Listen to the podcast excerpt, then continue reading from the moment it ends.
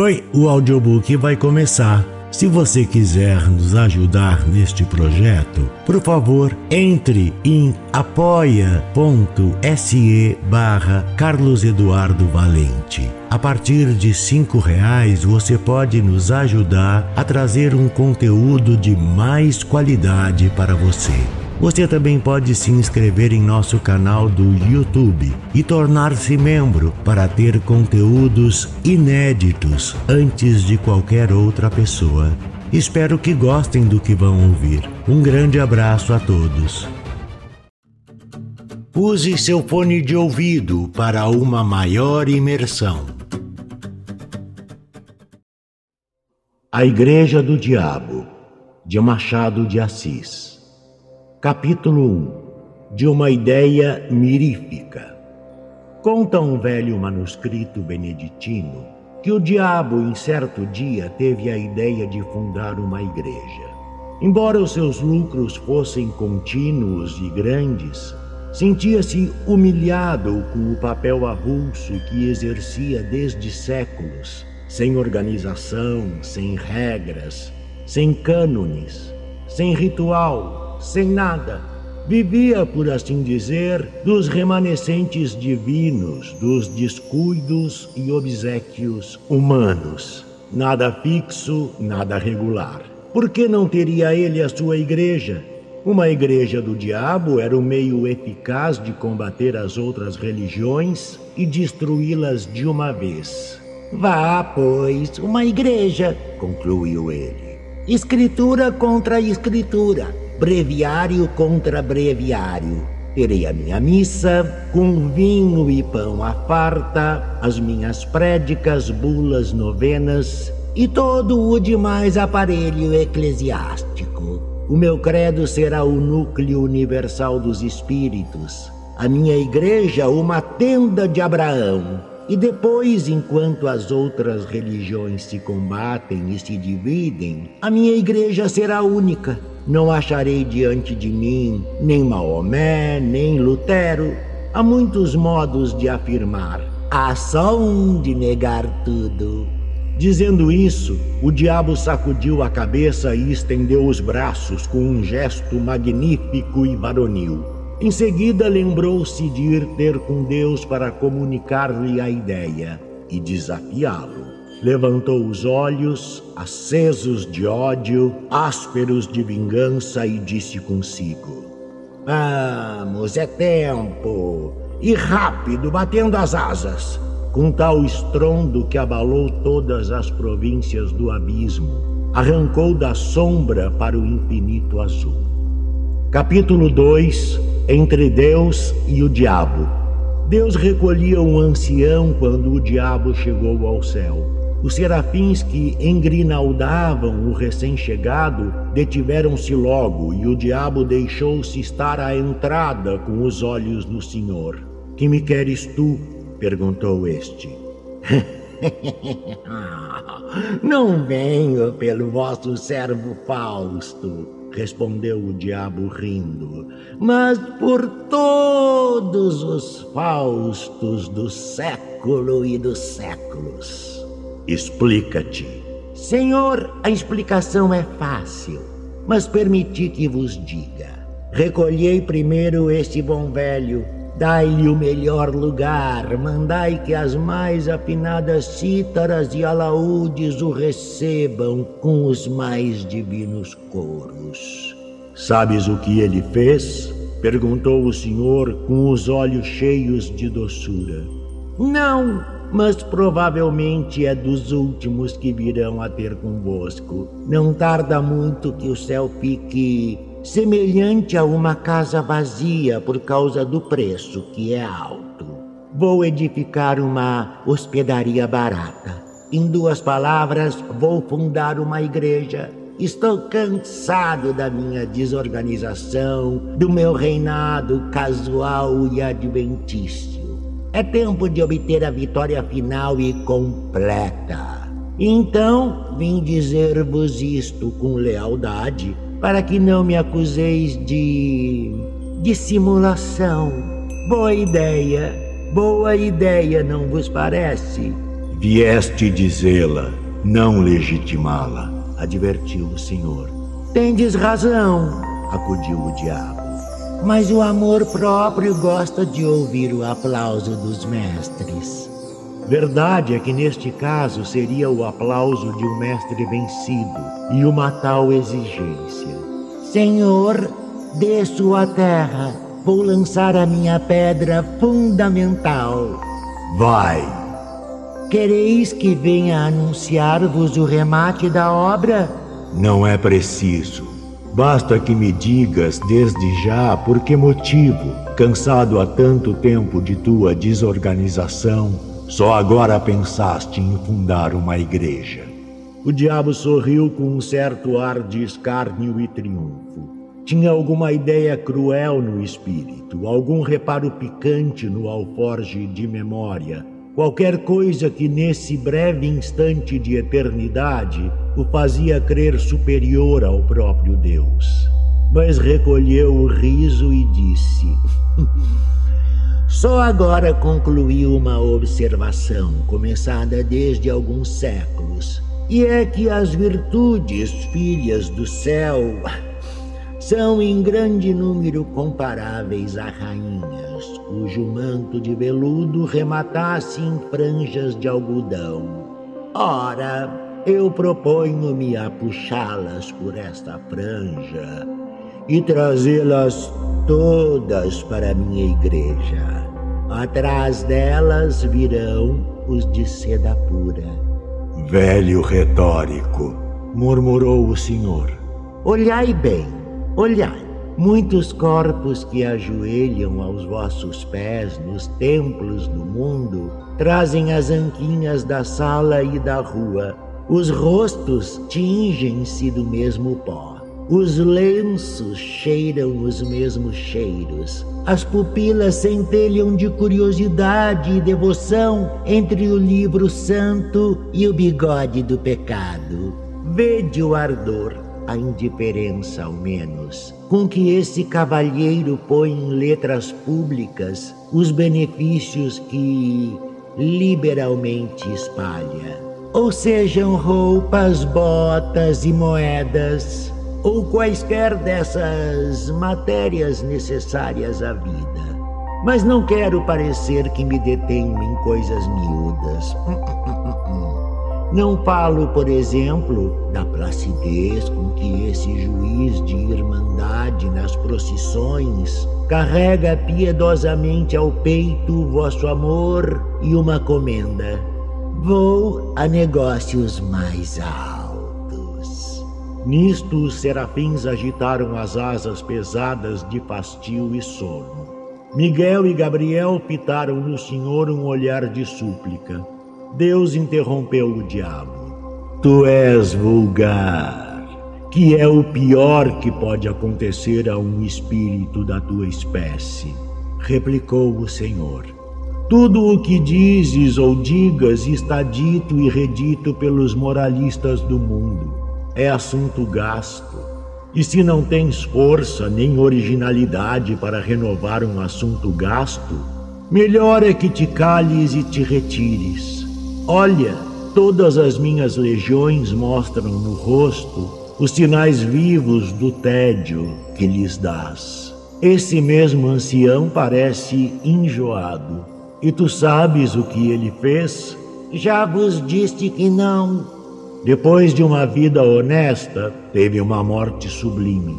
Colhido em um naufrágio, ia salvar-se numa tábua, mas viu um casal de noivos na flor da vida que se debatiam já com a morte. Deu-lhes a tábua de salvação e mergulhou na eternidade. Nenhum público, a água e o céu por cima. Onde achas aí a franja de algodão? Senhor.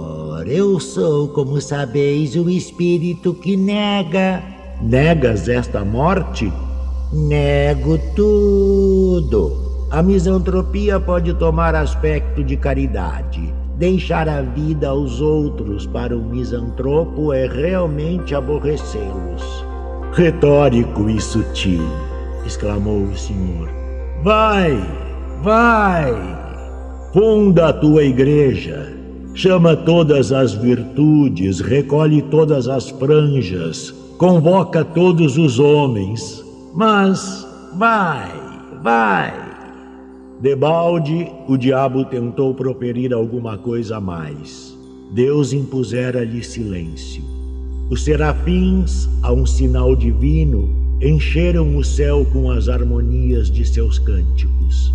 O diabo sentiu de repente que se achava no ar, dobrou as asas e, como um raio, caiu na terra. Capítulo 3 A Boa Nova aos Homens. Uma vez na terra, o diabo não perdeu um minuto. Deu-se pressa em enfiar a cogula beneditina como hábito de boa fama e entrou a espalhar uma doutrina nova e extraordinária, com uma voz que reboava nas entranhas do século. Ele prometia aos seus discípulos e fiéis as delícias da terra, todas as glórias, os deleites mais íntimos. Confessava que era o diabo mas confessava-o para retificar a noção que os homens tinham dele e desmentir as histórias que a seu respeito contavam as velhas beatas. Sim, sou o diabo, repetia ele. Não o diabo das noites sulfúrias, dos contos soníferos, terror de crianças, mas o diabo verdadeiro e único, o próprio gênio da natureza, a que se deu aquele nome para arredá-lo do coração dos homens. Vede-me gentil e airoso, sou o vosso verdadeiro Pai. Vamos lá. Tomai aquele nome inventado para meu desdouro, fazei dele um troféu e um lábaro, e eu vos darei tudo, tudo, tudo, tudo, tudo. Era assim que falava a princípio para excitar o entusiasmo, espertar os indiferentes, congregar em suma as multidões ao pé de si. E elas vieram, e logo que vieram, o diabo passou a definir a doutrina. A doutrina era a que podia ser na boca de um espírito de negação. Isso quanto à substância, porque acerca da forma, era umas vezes sutil, outras cínica e deslavada. Clamava ele que as virtudes aceitas deviam ser substituídas por outras que eram as naturais e legítimas. A soberba, a luxúria, a preguiça foram reabilitadas, e assim também a avareza, que declarou não ser mais do que a mãe da economia, com a diferença que a mãe era robusta e a filha uma esgalgada. A ira tinha a melhor defesa na existência de Homero. Sem o furor de Aquiles não haveria a Ilíada. Musa, canta a cólera de Aquiles, filho de Peleu. O mesmo disse da Gula, que produziu as melhores páginas de Rabelais e muitos bons versos de Rissope, virtude tão superior que ninguém se lembra das batalhas de Luculo, mas das suas senhas. Foi a gula que realmente o fez de mortal. Mas ainda pondo de lado essas razões de ordem literária ou histórica, para só mostrar o valor intrínseco daquela virtude, quem negaria que era muito melhor sentir na boca e no ventre os bons manjares em grande cópia do que os maus bocados ou a saliva do jejum?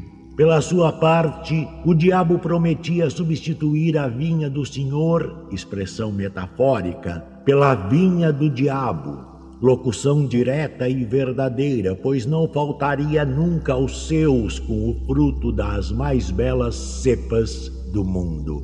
Quanto à inveja, pregou friamente que era a virtude principal, origem de propriedades infinitas virtude preciosa que chegava a suprir todas as outras e ao próprio talento.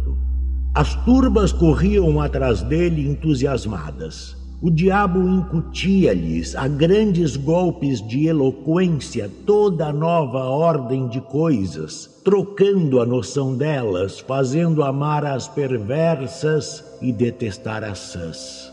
Nada mais curioso, por exemplo, do que a definição que ele dava da fraude. Chamava-lhe o braço esquerdo do homem, o braço direito era a força, e concluía: Muitos homens são canhotos, eis tudo. Ora, ele não exigia que todos fossem canhotos. Não era exclusivista. Que uns fossem canhotos, outros destros aceitava a todos, menos os que não fossem nada. A demonstração mais rigorosa e profunda foi a da venalidade. Um casuísta do tempo chegou a confessar que era um monumento de lógica. A venalidade, disse o diabo, era o exercício de um direito superior a todos os direitos. Se tu podes vender a tua casa, o teu boi, o teu sapato, o teu chapéu, coisas que são tuas por uma razão jurídica e legal, mas que, em todo caso, estão fora de ti, como é que não podes vender a tua opinião, o teu voto, a tua palavra, a tua fé, coisas que não são mais do que tuas, porque são a tua própria consciência, isto é, tu mesmo. Negá-lo é cair no absurdo e no contraditório, pois não há mulheres que vendem os cabelos. Não pode um homem vender uma parte do seu sangue para transfundi-lo a outro homem anêmico? E o sangue e os cabelos, partes físicas, terão um privilégio que se nega ao caráter, à porção moral do homem? Demonstrando assim o princípio, o diabo não se demorou em expor as vantagens de ordem temporal ou pecuniária. Depois, mostrou ainda que, à vista do preconceito social, conviria dissimular o exercício de um direito tão legítimo, o que era exercer ao mesmo tempo a venalidade e a hipocrisia, isto é, merecer duplicadamente. E descia e subia, examinava tudo, retificava tudo. Está claro que combateu o perdão das injúrias e outras máximas de brandura e cordialidade. Não proibiu formalmente a calúnia gratuita, mas induziu a exercê-la mediante retribuição ou pecuniária ou de outra espécie. Nos casos, porém, em que ela fosse uma expansão imperiosa da força imaginativa e nada mais, proibia receber nenhum salário, pois equivalia a fazer pagar a transpiração. Todas as formas de respeito foram condenadas por ele como elementos possíveis de um certo decoro social e pessoal, salva, todavia, a única exceção do interesse. Mas essa mesma exceção foi logo, logo eliminada pela consideração de que o interesse, convertendo o respeito em simples adulação, era este o sentimento aplicado e não aquele. Para arrematar a obra, entendeu o diabo que lhe cumpria cortar por toda a solidariedade humana. Com efeito, o amor do próximo era um obstáculo grave à nova instituição. Ele mostrou que essa regra era uma simples invenção de parasitas e negociantes insolváveis. Não se devia dar ao próximo senão indiferença, em alguns casos, ódio ou desprezo. Chegou mesmo a demonstração de que a noção de próximo era errada e citava esta frase de um padre de Nápoles, aquele fino e letrado Galiani, que escrevia a uma das marquesas do antigo regime: Leve a breca ao próximo, não há próximo. A única hipótese em que ele permitia amar ao próximo era quando se tratasse de amar as damas alheias, porque essa espécie de amor tinha a particularidade de não ser outra coisa mais do que o amor do indivíduo a si mesmo. E como alguns discípulos achassem que uma tal explicação por metafísica escapava à compreensão das turbas, o diabo recorreu a um apólogo. Cem pessoas tomam ações de um banco para as operações comuns, mas cada acionista não cuida realmente senão dos seus dividendos. é o que acontece aos adúlteros. Este apólogo foi incluído no livro da sabedoria.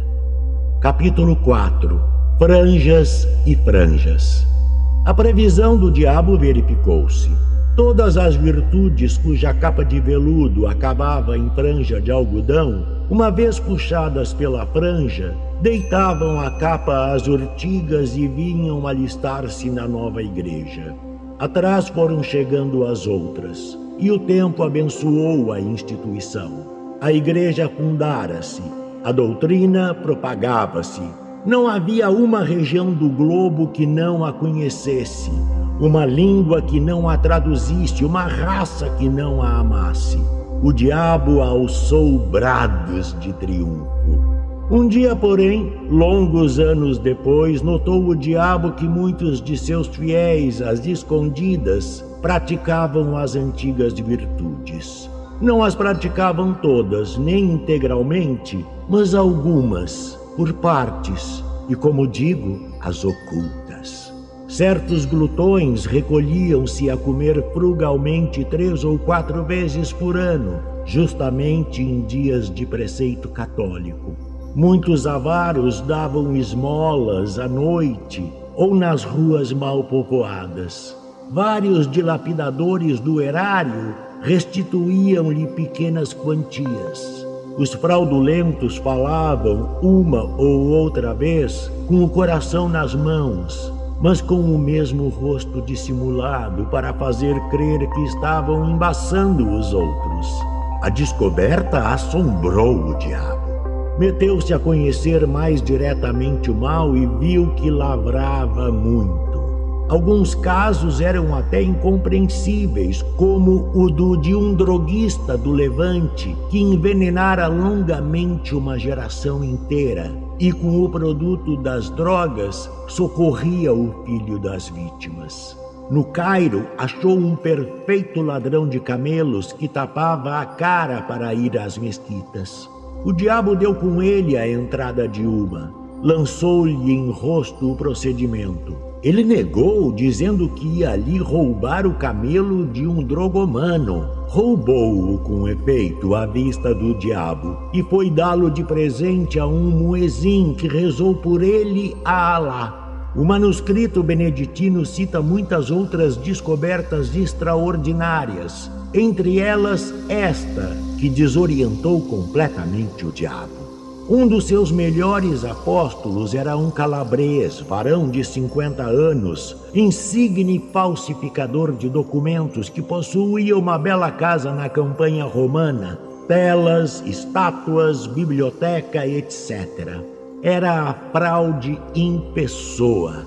Chegava-se a meter-se na cama para não confessar que estava são pois esse homem não só não furtava o jogo, como ainda dava gratificações aos criados.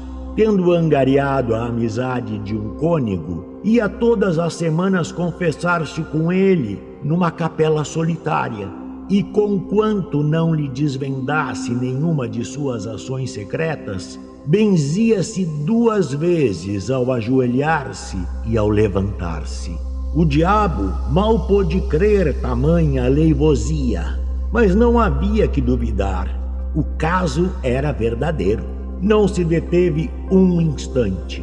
O pasmo não lhe deu tempo de refletir, comparar e concluir do espetáculo presente alguma coisa análoga ao passado. Voou de novo ao céu, trêmulo de raiva, ansioso de conhecer a causa secreta de tão singular fenômeno. Deus ouviu-o com infinita complacência. Não o interrompeu, não o repreendeu, não triunfou sequer daquela agonia satânica. Pôs os olhos nele e disse-lhe: Que queres tu, meu pobre diabo? As capas de algodão têm agora franjas de seda, como as de veludo tiveram franjas de algodão. Que queres tu? É a eterna contradição humana. Do narrador Carlos Eduardo Valente. Contato carlão50 arroba gmail.com